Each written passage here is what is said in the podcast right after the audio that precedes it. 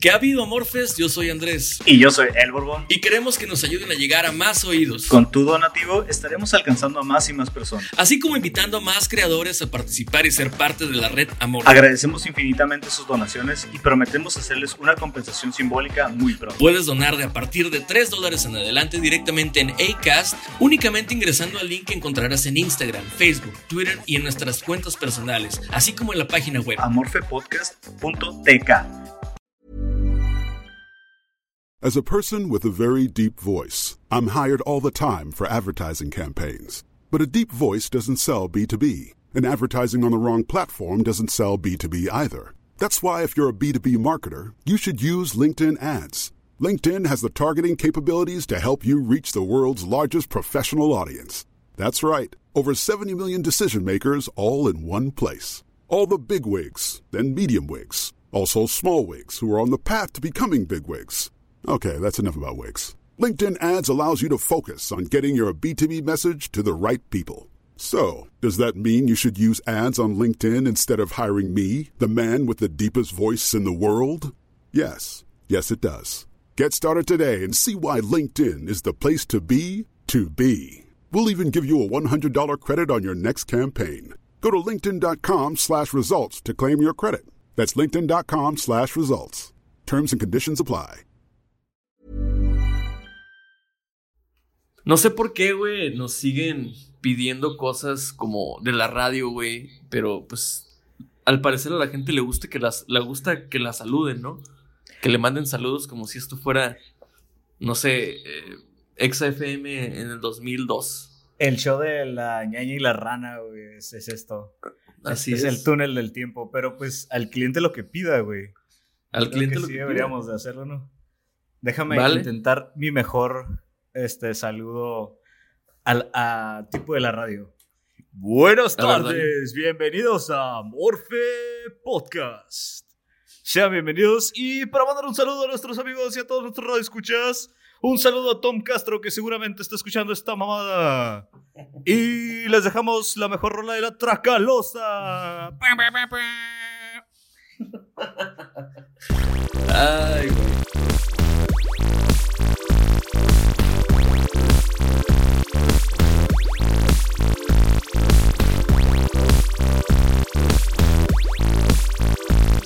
Muy bien.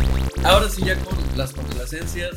eh, pues bienvenidos sean hasta donde sea, cuando sea y como sea que se encuentren. Episodio número 8 de Amorfe.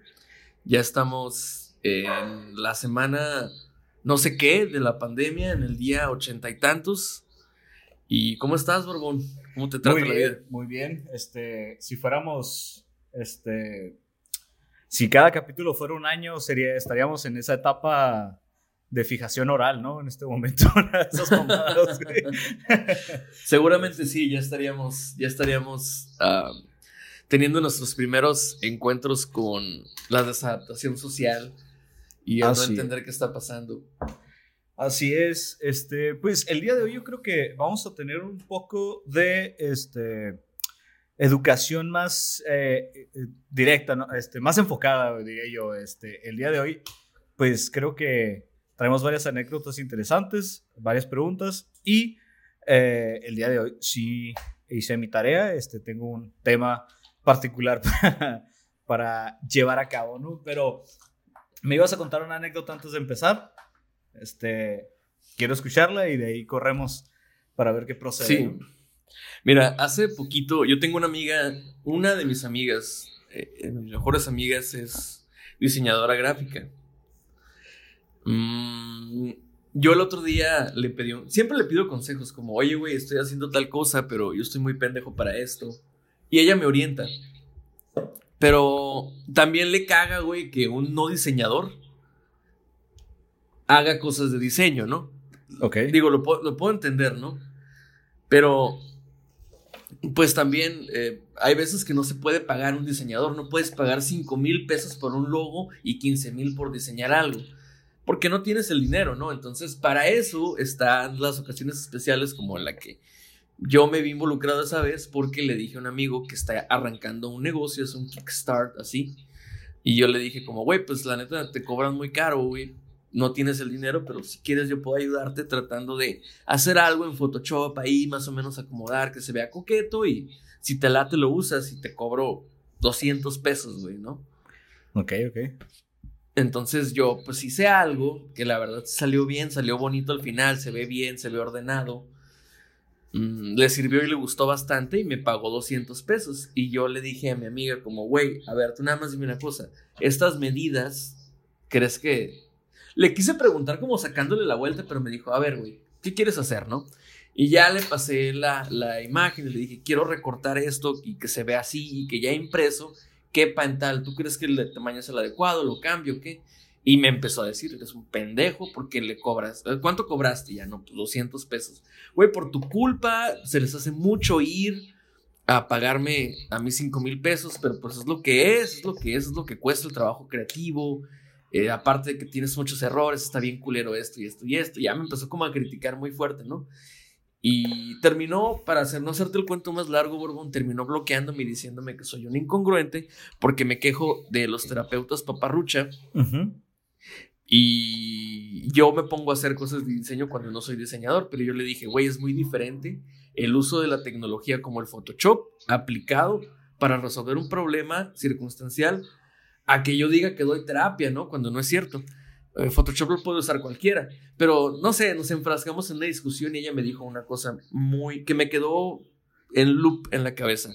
Me dijo, estás usurpando profesiones y lo sabes. Y me bloqueó, güey. Y no, ya, ahorita es, de mis, mejores amigos, pero ya es mi segunda semana bloqueado.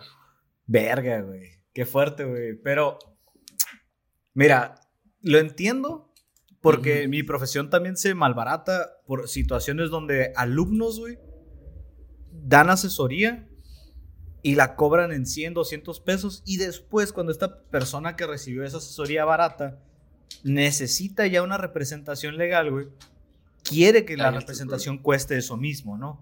Entonces, aplicándolo a estricto derecho, la entiendo completamente en ese sentido, pero, de hecho, así investigando, este, por así por encima del tema, eh, sí y no, porque la usurpación de profesiones se da siempre y cuando tú ostentes una profesión sin tener ese título. Dice el diccionario del español jurídico, dice tipo grabado del delito de intrusismo, que, que consiste en ejercer una profesión sin título, arrojándose la cualidad de profesional. En este caso, tú no dijiste, ah, yo soy esto, sino llevaste a cabo un trabajo que puedes tú realizar por tus propias habilidades sin decir yo soy diseñador. En este caso, tú no te ofreciste como un diseñador gráfico, tú no dijiste, tú no pusiste un local ni nada de eso, ¿no? Y, y más adelante en esta definición dice de manera indirecta ejerciendo la profesión en local abierto al público sin atribuirse el título, ¿no? Pero esto es de, del Código Penal de España, ¿no? Es el, es el diccionario jurídico de España. Y aparte tenemos el, el, Código Penal Federal mexicano, que dice que eh, se va a sancionar con prisión de 1 a 6 años, de, eh, sí, de 1 a 6 años y multa de 100 a 300 días a quien al que, ah, viene una de funcionario público y luego en su, segundo, en su segunda fracción al que sin tener título eh, profesional o autorización para ejercer, ejercer alguna profesión reglamentada y que deba expedirse por autoridades u organismos legalmente capacitados para ello, ya sea la SEP que te da tu cédula o tu título y demás, ¿no? Eh, o las universidades que, emiten el título y todo este pedo, ¿no? Se atribuye, eh, en su inciso A, se atribuye el carácter de profesional que en este caso tú no lo estabas haciendo, ¿sabes? O sea, tú no dijiste, yo soy un profesional, dijiste, ah, yo creo que puedo hacer eso. Y lo de hecho, a mí me preguntaron, me preguntó mi amigo, nuestro amigo en común, tú también lo conoces, em, me dijo, ¿eres diseñador? Y le dije, no, güey, pero a ver, ¿qué ocupabas? No, pues, ¿quién me puede diseñar? Y yo le fui diciendo, güey, te van a cobrar mucho, lo que tú quieres pagar, no, pues, no. Porque él dijo, yo creo que unos 500 pesillos ahí que me hagan un logo. Y le dije, no creo, güey, la neta no. Y, es yo le dije, no soy diseñador. Ajá, y en ese momento tú, pues, básicamente te lavaste las manos, se podría decir, ¿no? Y ahí la persona decide si quiere que lleves a cabo ese trabajo o no. por ejemplo, no sé, eh, no soy albañil, pero sé mezclar el cemento y hacer la mezcla, este, si quieres lo hago y pues lo haces, ¿no? Claro. Pero si sale mal, tú no le diste tu sello de profesional que dijiste, ah, este, eh, no porque tengas que ser profesional en, el, para ser albañil, pero me refiero a ese tipo de, de, situaciones, ¿no? Otro de los incisos dice ofrecer públicamente los servicios como profesionista, que claramente no lo hiciste, no, no, no estabas llevando a cabo este. Otro, el siguiente inciso dice usar un título de autorización para ejercer alguna actividad profesional sin tener derecho a ello. En este caso, pues tampoco lo hiciste, no, no ostentaste ningún título, ni dijiste que tú tenías autorización de hacerlo, ¿no? Y el último eh, inciso es con objeto de lucrar, unirse a un, a un profesionista legalmente autorizado con fines de ejercicio profesional o administrar alguna asociación profesional. En este inciso, como ejemplo, yo puedo encontrar o recordar o, hacer como hincapié a lo que hace esta Bárbara del Regil. Eh, que sí, ella estará muy calilla y estará en buena forma y demás, Pero ella ofrece sus servicios como profesional cuando ella no tiene las calificaciones, o sea, por calificaciones me refiero a las las credenciales, mejor dicho, para llevar a cabo este tipo de profesión. Por ejemplo, ser nutrióloga o ser coach de fitness o entrenador físico y demás. Para estas actividades, ofrecer este tipo de servicios sí requieres una, este, una licencia, ¿no? Una, una que una autoridad te emita una autorización de llevarlo a cabo. Ahí es donde caen esos ejemplos de esa gente, ¿no? en El eh, eh, como ejemplo, en el derecho eh, pasa mucho eso que te digo, los alumnos que ya están medio trineados en los despachos y demás, que han ido y venido, este, ofrecen por fuera del despacho sus asesorías, ¿no? Y las cobran más baratas. Pero eso puede caer en un intrusismo profesional, pues. Y al mismo tiempo abarata el mercado, pues. Y eso me lleva a una anécdota que yo acabo de vivir hace poquito, hace 3, 4 días, ¿no? A ver. Un sujeto que creo, no estoy seguro si ya se graduó de la facultad, pero creo que ya se acaba de graduar el semestre antepasado, ¿no? El sujeto sube una publicación ¿no? Eh, donde ofrece unas, unas pláticas, unas conferencias que él va a dar sobre cierto tema en particular. El tema es eh, que si, creo que algo, si, si actualmente estamos preparados para ti. Ah, ¿Cómo cuidar a los niños en tiempo de COVID? Y algo así, ¿no?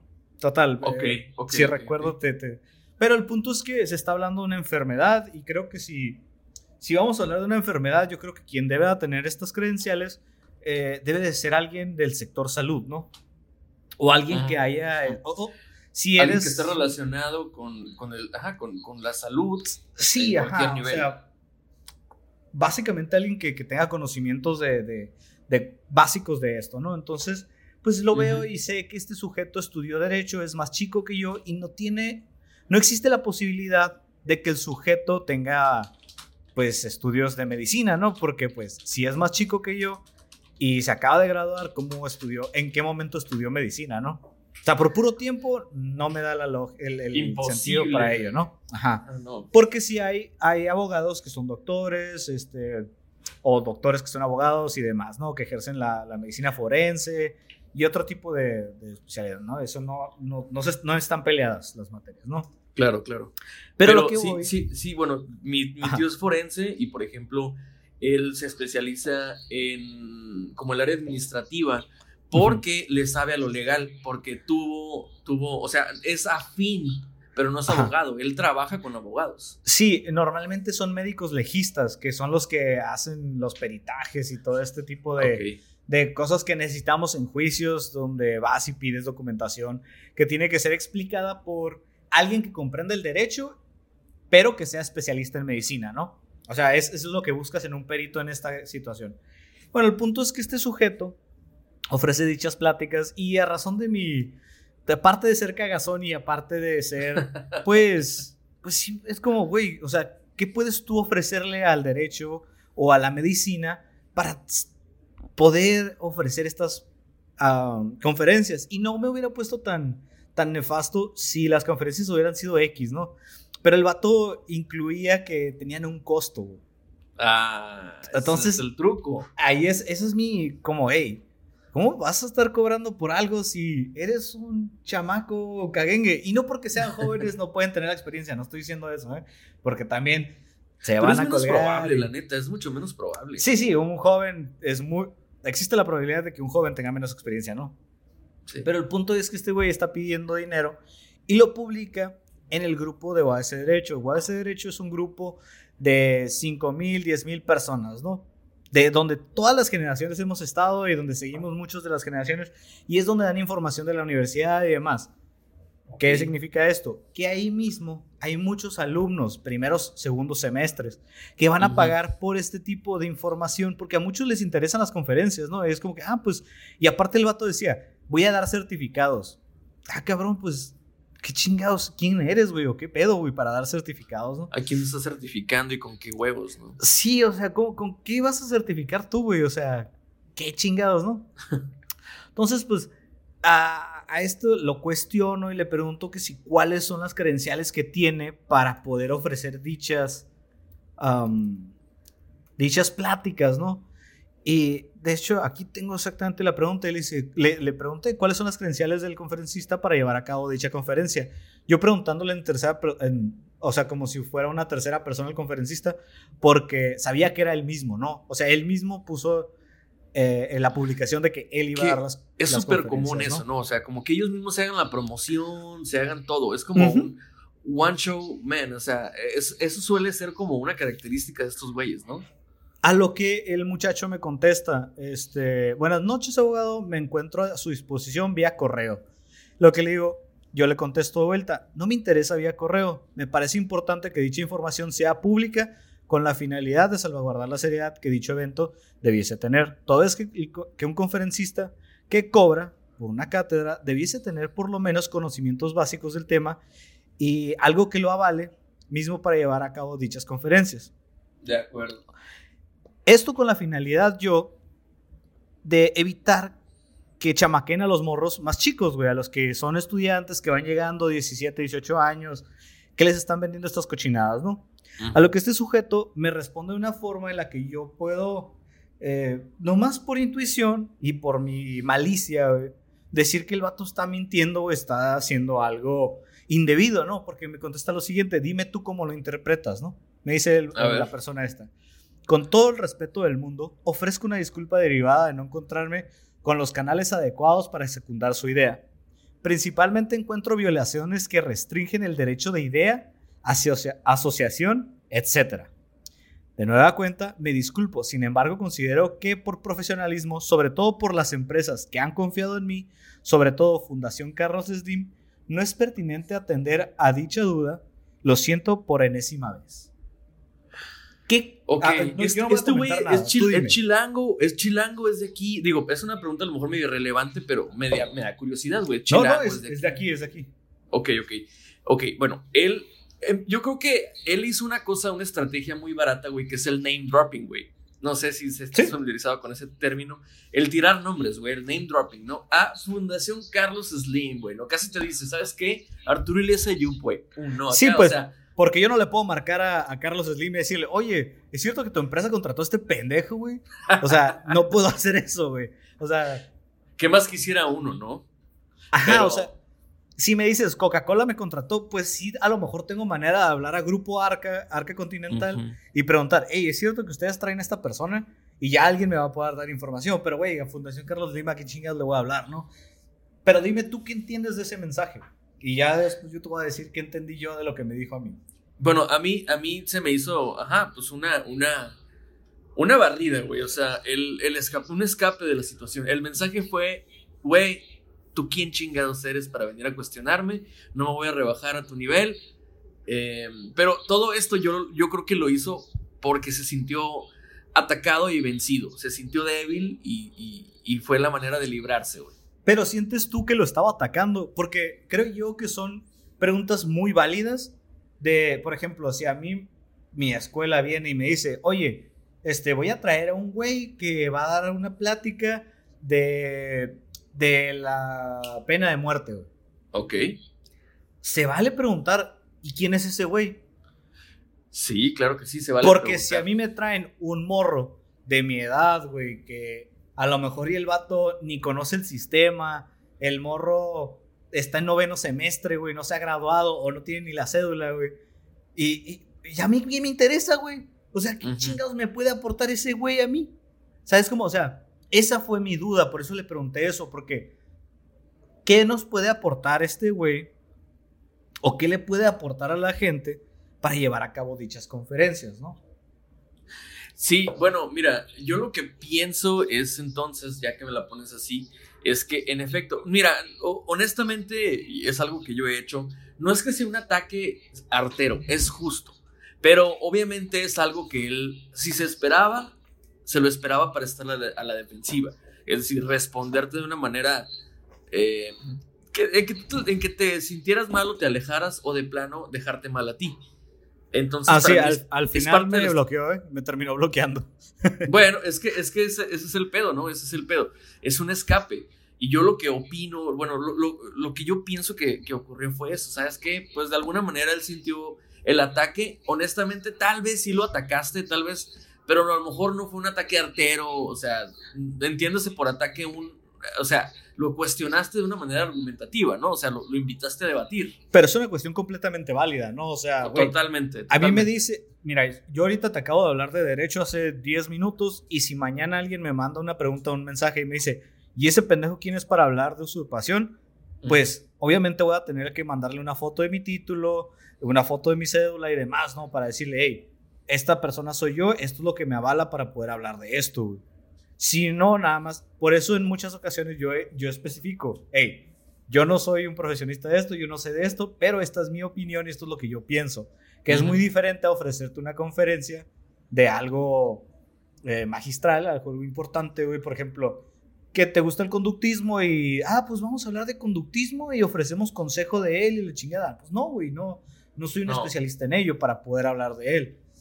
Y tengo yo que, tengo yo la responsabilidad profesional o ética o moral, güey, con cualquiera de ese tipo de responsabilidades que quieras encontrar, de decirte, yo tengo tales credenciales para llevar a cabo tal cosa, o yo no tengo tales credenciales, pero de todos modos lo estoy haciendo. Es ahí donde yo encuentro que la, la- el, el instruismo, intrusismo, Mm. perdón, y la usurpación de profesiones eh, son válidas completamente para esta gente. O sea, e- ellos entran en este tipo penal o en este tipo de, de situaciones en las que están dando, ofreciendo cosas como profesionales cuando no tienen las, las credenciales para ello, ¿no? Si tuvieras enfrente las autoridades que son responsables de autorizar o negar el acceso a el plantel universitario, a, a este tipo de personas, ¿qué les dirías o qué, qué mensaje les tendrías? Mira, yo a estas personas que permiten, por ejemplo, si, si el director de mi facultad, la directora, perdón, de mi facultad, Alma Mater, le diera acceso a esta persona a dar una conferencia sin las credenciales necesarias, yo creo que sí se lo comentaría y sí le diría de, buen, de buena forma, sabe que usted está cometiendo un grave error y está poniendo en peligro el nombre de la facultad y de la universidad en general porque estás trayendo a alguien que no tiene credenciales para dar una cátedra. Claro. ent- entendamos que una cátedra es básicamente una clase. Es- estás, estás enseñando algo, estás diciendo cosas que deben de tener un sustento en algún lugar. No estamos dando misa. ¿Sabes cómo? O sea, perdón, los que sean cualquier religión, ¿no? No, no, no una en particular. No estamos en una misa donde son valoraciones personales que sí, se tiene que estudiar, se tiene que estudiar teología y, eh, para interpretar la Biblia en muchas ocasiones, pero muchas de ellas son juicios eh, personales en los cuales son valoraciones de uno, o sea, hey, yo creo que dice esto y hace esto y la chingada, y entonces yo y es puedo dogma, decir- es, es dogma, así que y a viene, de, viene de- de- del conocimiento propio, espiritual, así que Sí, exactamente.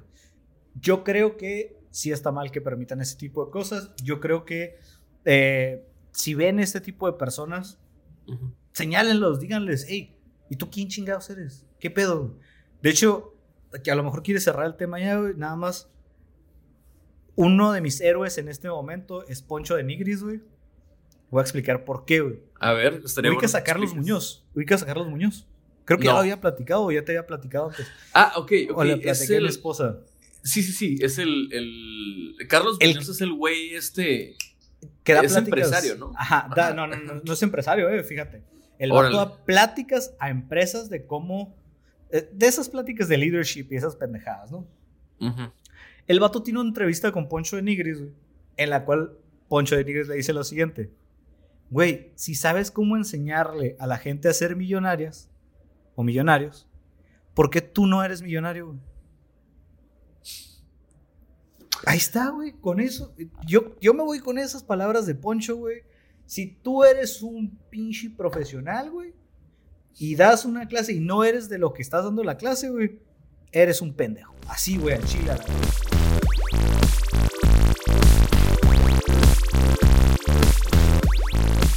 Bueno, eh, pues primero que nada les quiero agradecer porque siguen participando en nuestro Instagram, eh, en Facebook también.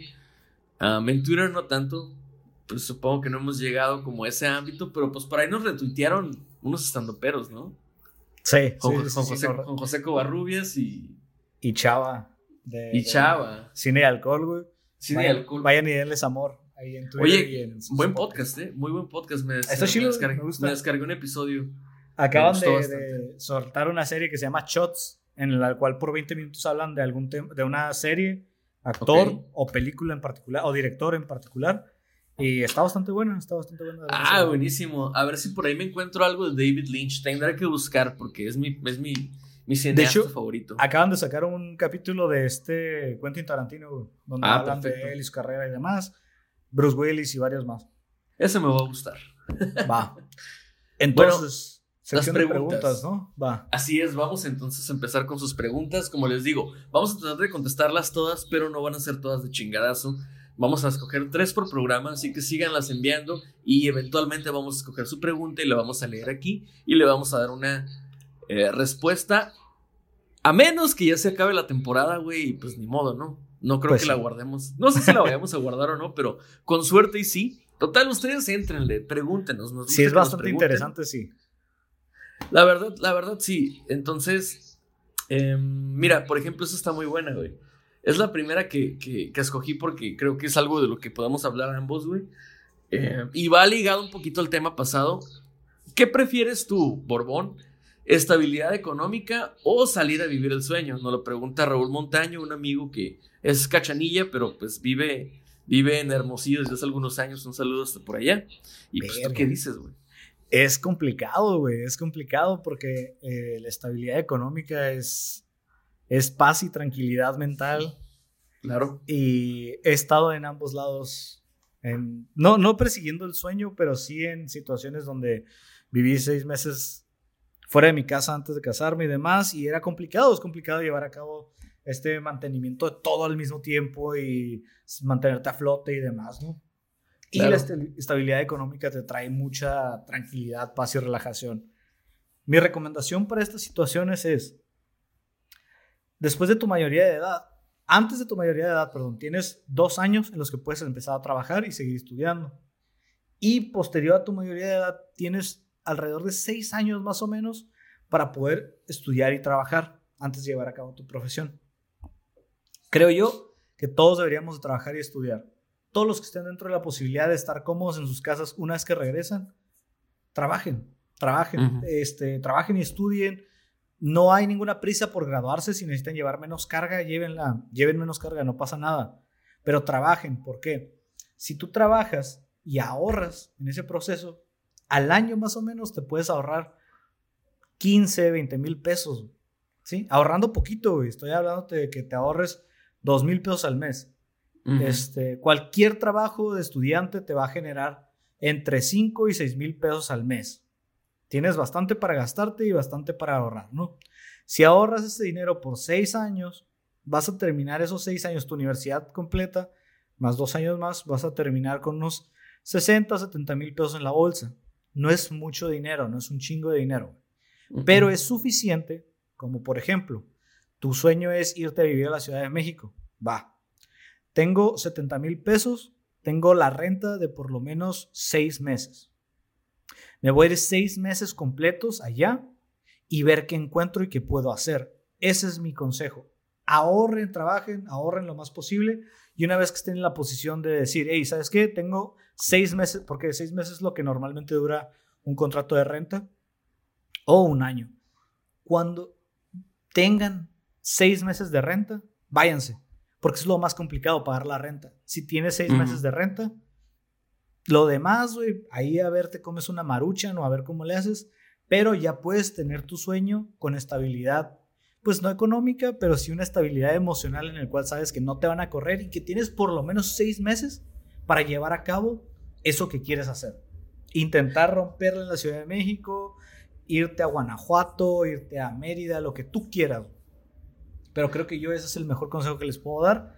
Este, si yo, si yo le pudiera dar un consejo a mi yo de 15 años, eso le diría, güey, el año que viene ponte a trabajar y ahorra, no seas talegas, y a los 24 te vas a donde tú quieras y te pagas tantos meses de, de, de, hospitalidad, de, de hospedaje. De renta, de hospedaje, claro. Y, y chingale.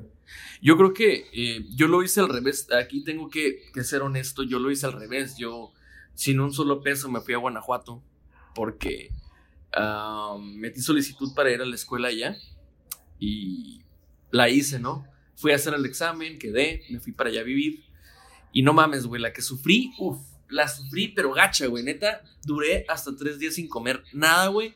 Más que tenía un bote de este tamaño de más o menos unos 800 mililitros, lleno de chile, güey, en polvo, como para micheladas, y cortando limones, güey, cortando limones del árbol de afuera, güey. Metía el limón en el chile y eso comía, güey. Te lo A la verga la gastritis que te has de haber provocado. Claro, claro. Sí, me enfermé del estómago, pero pues sobreviví un poco, ¿no? Porque pues ese chilito trae como azúcar, ¿no? No sé. Entonces, siendo una persona que, neta, tuvo tres días de, de vivir en la calle, güey te puedo decir que lo mejor, neta, no te hagas eso. Nunca te hagas eso porque, uno, es traumático. Dos, puede que salgas avante, pero puede que no. Puede que, a ver qué tal que ese día me pasaba algo a mí. Y tres, yo, ¿sabes qué me salvó, güey? Que mi entonces novia me dijo, ¿sabes qué? No, Andy, pues me hubieras dicho, te voy a prestar mil pesos para que, para que em, pagues tu renta y a lo mejor te voy, te voy a traer comida todos los días. Hasta que a las dos semanas ya pude entrar a trabajar donde iba a entrar a trabajar y empecé a ganar 12 mil pesos al mes, que en ese entonces, 2011, pues era mucho dinero, güey. Mucho, mucho dinero. Y ya. Y más en la zona, ¿no? Guanajuato. Sí. Eh, Guanajuato me dijiste, ¿no? Guanajuato es, muy barato, muy barato. No es tan caro, Es una zona decente, o sea. Y despegué, güey. Pero, o sea, si yo no hubiera tenido el apoyo de esa persona, neta, no estaría aquí, yo creo. Pero lo tuve, no pedí ayuda, porque tampoco sabía pedir ayuda. Eh, a mis papás no les iba a pedir ayuda a ellos porque me fui en contra de su voluntad. Así que lo que tú dices, bro, lo segundo, güey, hay que tratar de prepararse, hay que estar preparados con una lana. Y está bien que te vayas a vivir el sueño, pero... Pues, váyanse preparados, váyanse preparados para que tengan la mejor oportunidad de cumplir su sueño. O sea, sí. a lo mejor no, no, no necesitan irse ya titulados y todo, güey, pero si, quieren estudiar o si quieren, si no está su carrera aquí en México o en donde vivan, en el rancho que vivan o en la ciudad que vivan, si no está la carrera ahí y la encuentran en otro lugar, prepárense para por lo menos dos años trabajar, ahorrar lo más que puedan y ahora sí irse a ese lugar. De tus 18 a tus 20 si quieres. No pasa nada si te gradúas a los 25. No, no pasa nada si te gradúas a los 28 no pasa nada si te gradúas a los 35, De acuerdo. Pero si pasa, güey, si te vas para allá y te corren del lugar donde vives porque no pagaste la renta. Si pasa si tienes 3, 4 días sin comer. Si pasa si no tienes para comprarte un vaso de agua. El tiempo simplemente va pasando, güey. No pasa nada, güey. O sea, la idea es, estén preparados, estables, estén preparados con estabilidad económica para lograr su sueño, para buscar su sueño. Esa es mi idea. Creo Muy bien. con eso me quedaría. No sé, Si quieres agregarles algo más a eso. No, pues ya con eso, ya les eché mi anécdota de cómo me eché a perder. no, y, hubieras estado mucho más cómodo con cuánto dinero. Si te hubieras llevado ¿cuánto más? Si me llevaba 8 mil pesos, ya. 8 mil, güey. 8 mil. 8 mil pesos en 6 meses los ahorras fácil, güey. Sin Facilísimo. Digo, ahorita se necesitaría lo que tú dices, unos 60, 70 mil, la verdad. Sí. Pero si te puedes juntar unos 30, ya. Sí, sí, para irte cómodo por lo menos dos, tres meses, güey. Si quieres ir a buscar, ah, es que quiero ser actor y quiero ir a ver el SEA y quiero hacer audiciones y demás. No se necesita millones de pesos, güey. Se necesita suficiente para poder quedarte en el lugar. Exactamente, güey. Y quedarte suficiente tiempo como para poder echar raíz, güey. O sea, si yo voy con la mentalidad de, no, pues nomás puedo ir el fin de semana porque tengo 3.500 pesos y nomás tengo para ida y vuelta y el, y el Airbnb.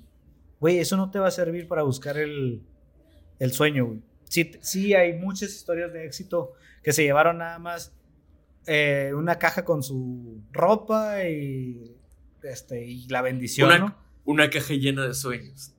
Ándale, una caja llena, de, ilusiones. Pero fíjate, esta gente es la gente que tiene suerte, güey. Quieran o no, es, es, suerte. Hay un, comediante que a mí me gusta mucho, se llama Bo Burnham. Es un güey que toca el piano y hace música y la chingada. Está muy cagado, está en Netflix también. El vato dice, güey, que Miley Cyrus predica una especie de...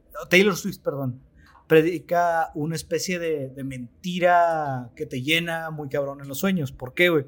Porque Taylor Swift dice, güey, sigue tus sueños, güey. Sigue tus sueños y vas a ser un músico bien vergas. No es cierto. Hay un chingo de trabajo detrás de ello. Y no solo trabajo, hay un chingo de suerte, güey. Es un grupo seleccionado que logra cumplir sus sueños, ya sean ¿Cuántos Taylor Swift conoces, güey? Una, así es sencillo. Exactamente, o sea, es mucho, ¿cómo se dice? Es, es, mucho el esfuerzo que lleva, pero también es suerte. Entonces, todos los que quieran cumplir su sueño, ya sea profesional, atlético, artístico, de lo que sea, lleva trabajo y lleva suerte. Pero para que tengas esa suerte, debes de haber primero trabajado y tener la oportunidad de estar ahí.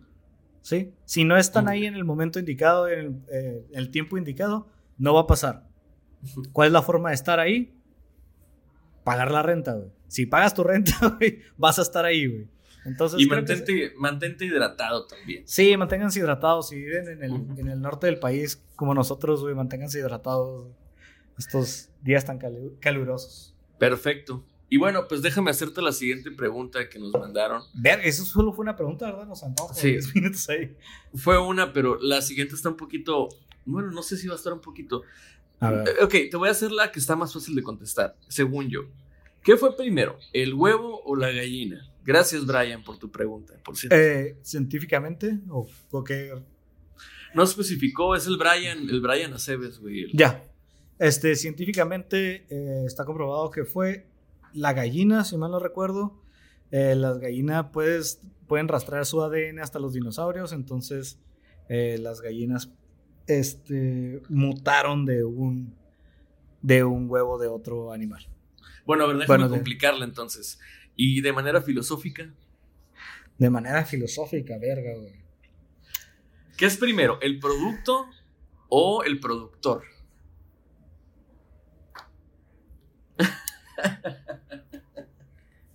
Pues, verga, güey.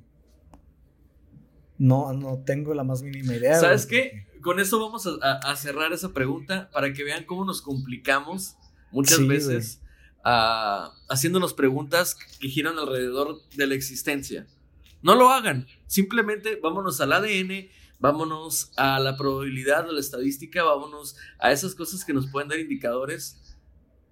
Y ya, las preguntas, ah, como, como decía Ockham, la respuesta más sencilla suele ser la correcta. Exactamente, la ciencia siempre tiene la razón. Entonces, la siguiente pregunta, esta está más buena. Saludos, esta nos la manda Gabriela Morales desde Hermosillo, Sonora. Ah, ¿Qué? Está chila la pregunta, pero está un poco complicada de hacer así tal cual. Entonces, ¿por qué la panocha destruye imperios? Verga, güey. Güey, si se enojaron el capítulo pasado por estar hablando de feminismo, güey, imagínate ahora, güey. Pero, oh, sí. Pero, pues tiene, tiene su, su lugar histórico, ¿no? O sea, su, su razón. Quiero hacer memoria de, de obviamente, más allá de, de, de, de, Yo digo que fue Cleopatra, güey. Ajá, empiezo, es que es el primero que recuerdo, Cleopatra. Eh, y se escucha feo, güey, pero sí, a través de la sexualidad logró, este, pues generar un imperio bastante amplio, güey. Claro. Este, los romanos no pudieron aguantar esa, esa vulva, güey. Es que esa es, la cosa, mira. Yo, yo lo pondría así, Gaby, te voy a contestar esto. Pienso que exactamente el poder, o sea, el sexo simboliza el poder. Vamos a hacerlo simbólico, porque de otra manera, pues, solamente digamos que Cleopatra tenía algo que muchos querían tener. Y eso es un fenómeno de relaciones de poder. Ese fenómeno se da así. El poder recae en una sola entidad, por lo cual ejerce sobre varios, que son los que ostentan el poder de alguna manera o que buscan relacionarse con el poder. Y empieza a estirar la liga.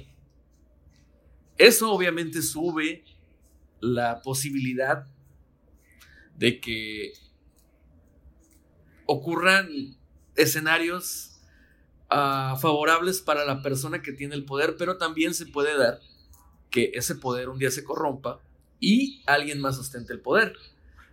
Ahora, como estamos hablando de un solo personaje histórico y estamos hablando de una sola posibilidad que es tener sexo con Cleopatra, pues por eso es que, vaya, los, o sea, se hizo tan poderosa la vulva de, esto va a sonar muy mal, se hizo tan poderosa la vulva de Cleopatra que los emperadores empezaron a volverse locos y les valió verga su imperio, porque ¿qué era su imperio si no podían tener aquello que simbolizaba el poder, que era Cleopatra? Sí, sí, y, una forma de mostrar dominio es, es tener en el mundo animal, es tener relaciones sexuales con la con el otro con la otra sujeto en este caso.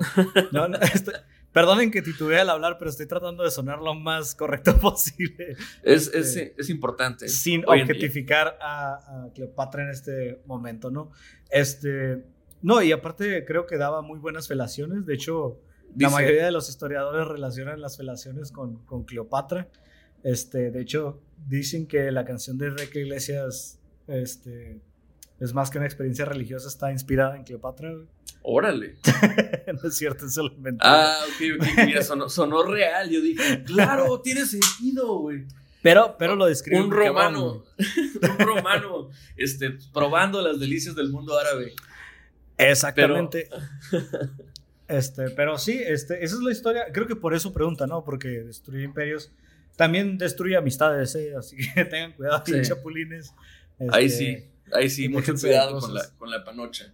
Bueno, eh, pues bueno, esas fueron las preguntas que nos vamos a aventar por el día de hoy.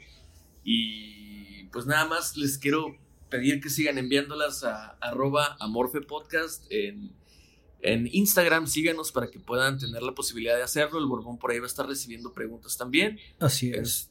en es el Borbón. El Borbón D, ¿verdad? sí, D al final. El Borbón D Em, y en Twitter también. En, Facebook estás como Raúl Borbón.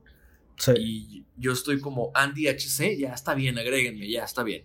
Y, y, ya, pues nada más sería todo. Y me están siguiendo algunas personas en Instagram. Lo agradezco bastante. Em, ya van dos que quieren debatir con, conmigo. no me recuerdo de sus nombres más que Isaías, creo que es uno. Eh, un saludo para ti. Y pues gracias por, por, mostrar interés en esto.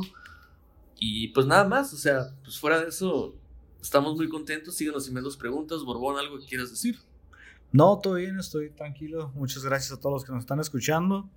Y no sé, este. Recuerden, recuerden, no hay preguntas tontas, solo pendejos que contestan. Exactamente. Por cierto, ya vamos a estar en YouTube. Esta semana yo creo que ya vamos a estar lanzando todos los capítulos de vuelta, todos los episodios. Y este, para los que se les hace más fácil escucharnos en YouTube, Ahí va a estar ya los capítulos, van a estar listos.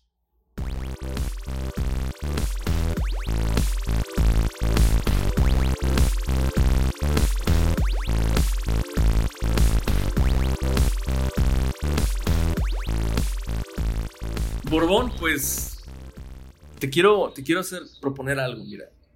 Voy a hacerlo yo esta semana y si quieres, tú puedes hacerlo la, semana que sigue, ¿ok? Um, es una dinámica en la cual se trata de adivinar la mentira, ¿ok? Te voy a contar yo tres anécdotas, de, las, de las cuales una no es cierto, una no es verdad y nunca ocurrió. Entonces, tú vas a tratar de adivinar cuál es y yo no te voy a decir nada hasta que, hasta que tú me des una respuesta, pero recuerda que nada más tienes una oportunidad, ¿ok? Ok. Bueno, ahí te va. Cuando viajé por primera vez a la Ciudad de México, yo tenía 14 años, la primera vez. Honestamente, no me gustó porque vi muy pocas cosas. Porque iba con mi abuela y en realidad yo iba nada más a acompañarla a hacer unas compras y regresar rápido. Era, era ir al chilango y honestamente a mí no me, no me entusiasmaba. Estábamos hablando por ahí del 2003, eh, cuando era la ciudad de la esperanza. O sea, estaba horrible la delincuencia, los secuestros express, muchas cosas que a mí me daban francamente mucho miedo. Me acuerdo que mi abuela y yo llegamos a un restaurante de Polanco.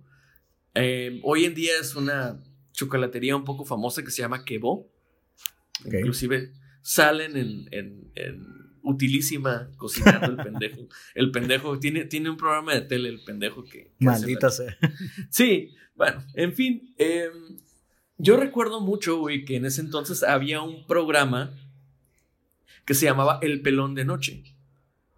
Ok. Lo, lo, conducía Héctor Suárez Gomis. Allá, ah, sí, El, güey que, el güey que inventó el stand-up aquí en México. bueno, entonces creo que desde ese entonces hasta ahora él sigue intentando hacer reír a alguien. Pero me acuerdo que yo fui al baño de este restaurante y afuera estaba hablando por teléfono a alguien. Yo escuchaba una voz muy familiar y estaba insultando a una persona por teléfono y yo había ido al baño a hacerle una llamada a mi mamá para reportarle que todo estaba bien, que, que, estaba con mi abuela y que, qué chocolate quería que le llevara, ¿no? Mm, me metí al baño porque había mucho ruido en ese entonces, los celulares eran de este tamaño y como que no se escuchaban muy bien. Ah, y entonces al salir del baño me doy cuenta que la persona que estaba insultando a la otra persona por teléfono y que estaba usando palabras altisonantes bastante fuertes, estaba relacionado el tema con algo de droga. Estaba diciendo que le estaba vendiendo pura, pura porquería, le estaba vendiendo puras, pura, puro, ah, pura basura, puro guarumo, y que necesitaba que se pusiera serio porque las fiestas que él daba eran de calidad e iban productores muy importantes que lo iban a proyectar hacia, hacia el triunfo. Ok. Yo escuchaba la plática desde afuera, estaba lavando las manos salí un poco apurado de la, de la, de la... me dio miedo, honestamente. Yo dije, güey, o sea, imagínate un niño de 14 años, así que, güey, no mames, ok, este güey es un narco, la chingada, bla, bla. Entonces, al yo a empujar la puerta con fuerza, noté que el güey no estaba dentro de los excusados, estaba afuera. Entonces, le pegué con la puerta y le pegué en un codo y pues el, este se, hizo, reculó un poco, ¿no? Y Lo golpeaste. Pinche chamaco pendejo, ¿qué chingados tienes en la cabeza, güey? Eso me dijo. Me acuerdo perfecto. ok. Órale a chingar a su madre. Así me dijo. Cuando volteé un poco hacia atrás para ver quién era, porque me quise salir así rapidísimo, rapidísimo, güey.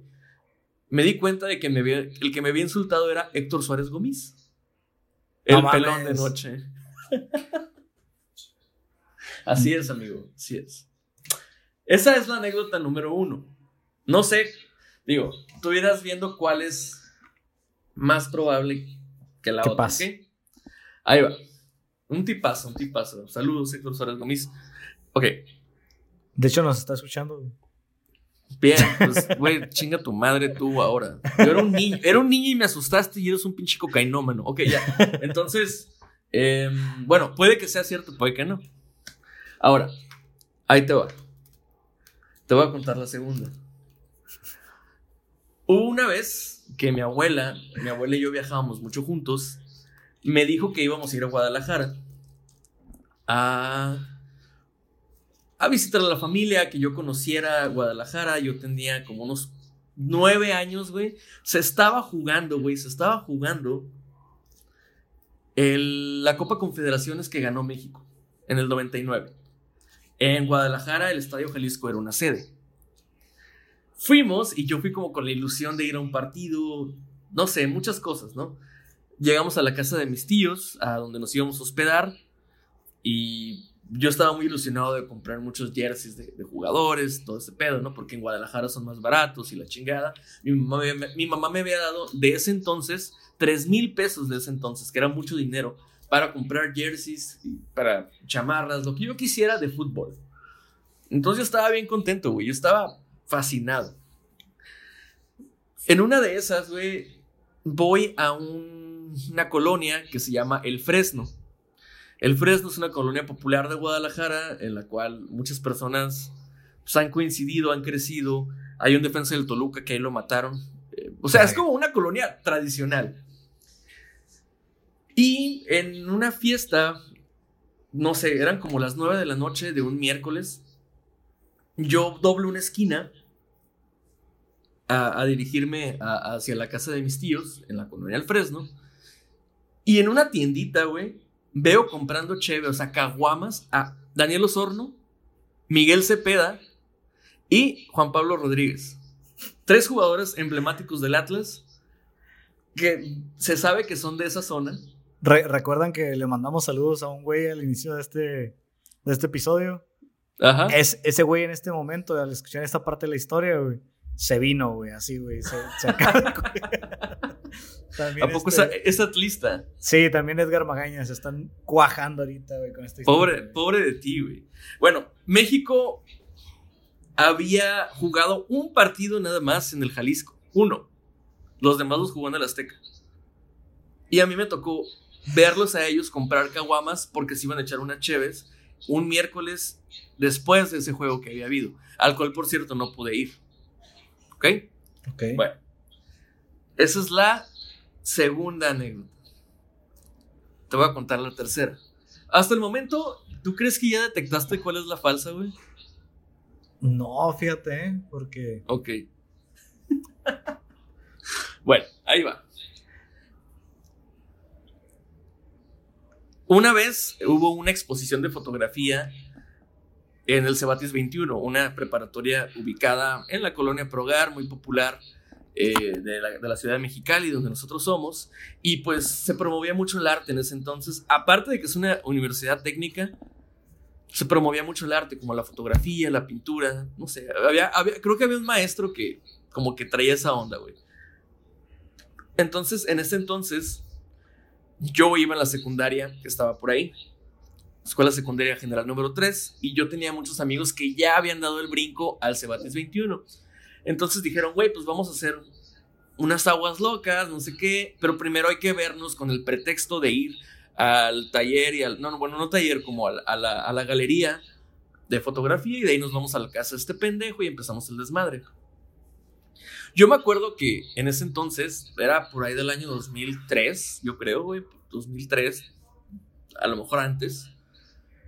2003, 2004. No, no voy a mentir. Eh, no me acuerdo bien. Pero el chiste es que yo llegué, pues vestido, la neta, a como yo creía que era fresa, güey, que era, ya sabes, ¿no? Una, una polo con una polo encima. ¿Te acuerdas de eso, güey? Nunca lo hice, pero sí. Ok, ok, es, es como una polo y te ponías otra polo encima, güey. Nada más, just because, güey, era, era como la moda, güey. Entonces yo me sentía muy vergas, güey. Llegué como muy fresco, recién me había cortado el cabello, lo traía en forma de mohawk. Entonces, no sé, me veía, yo sentía que me veía muy bien y, y iba a conectar unas morritas allá a la prepa. Llego, veo a mis amigos a lo lejos, pero vi que estaban platicando con alguien. No me quise mezclar porque pues no son mis maestros ni nada. Y me le quedo viendo unas fotografías y alguien pasa a un lado de mí y me dicen, ah, ¿son tuyas las fotos? Y yo, ah, sí, son mías, las, las fotos, sí, yo, yo las tomé. Yo soy José Pintor, yo soy, sí, así, ¿no? Ah, a ver, pues a ver unas fotos, ¿no? Y empezaron a sacar fotos con, y, yo, y yo le hacía así a mí, a mí, ¿no? Acá, yo bien vergas, ¿no? Yo, yo estaba encantado. En eso, güey, se acerca un cabrón um, blanco, alto, visco, narizón, Ey, no se dice visco, se dice con estrabismo.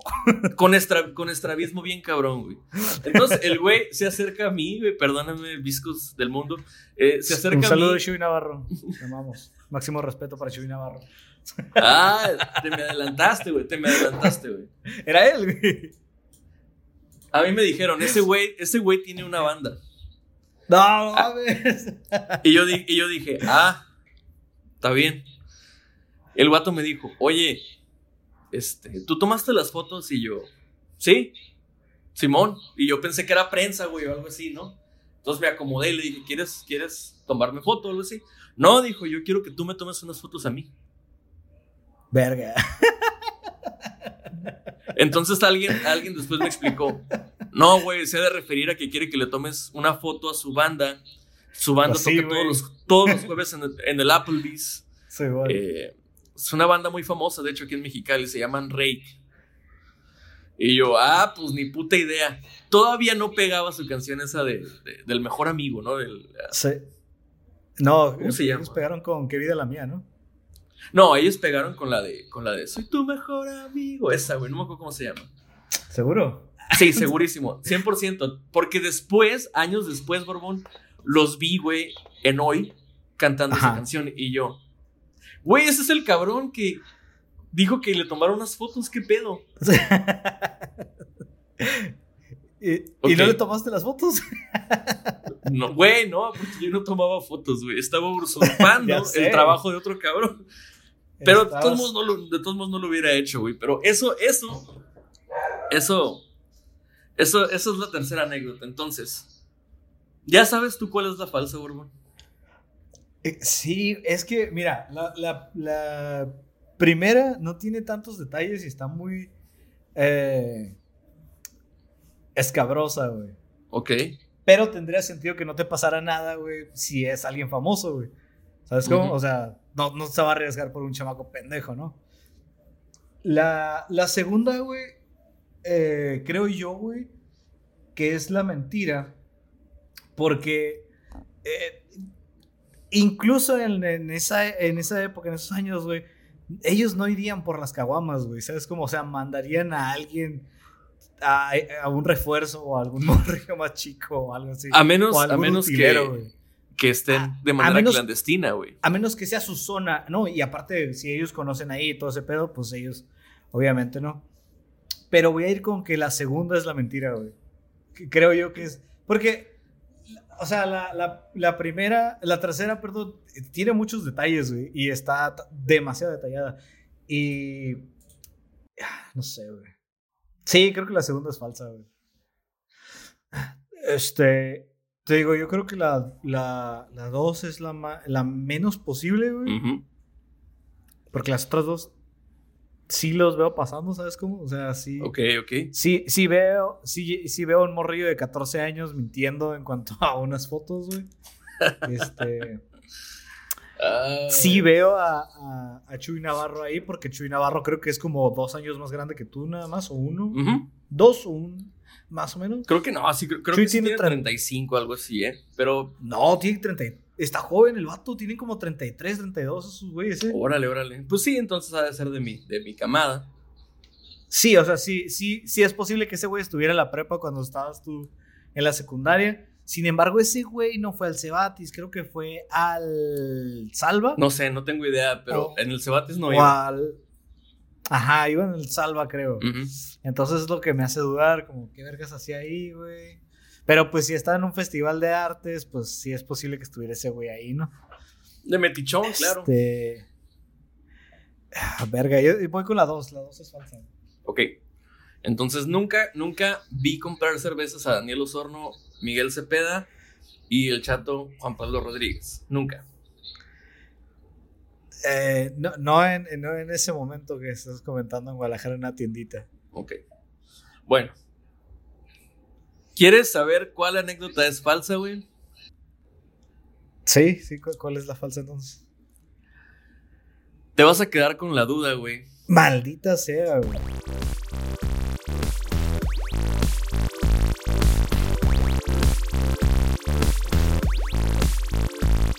Bueno, pues ah, episodio número 8 de Amor Fe Borbón. Eh, yo estoy bastante contento, la verdad, de lo que hemos logrado hasta ahorita.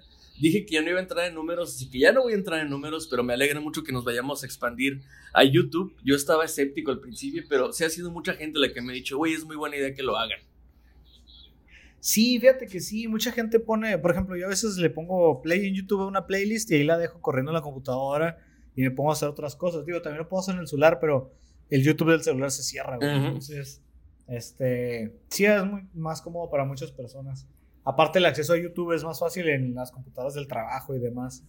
Este, yo creo que ahí, ahí termina el día de hoy, ¿no? ¿Qué, qué- fa- ¿Falta algo más? ¿Algo que quieras agregar? Yo nada más, nada más estoy, nada más como te decía, pues muy agradecido de que otra vez estemos aquí. Muchísimas gracias, Borbón. Nada más si nos quieres recordar tus redes sociales. Sí, es eh, el Borbón con D al final en Twitter y en, y en Instagram. Este, dudas, sugerencias, recomendaciones, ahí un DM sin pedos, no pasa nada. Y este. Y ya, muchas gracias a todos, gracias por escucharnos, gracias por regalarnos esta hora del día. Este, tengan un buen día, una buena semana y pásenla bonito. Igualmente, yo nada más lo recuerdo, arroba AndyOffline19.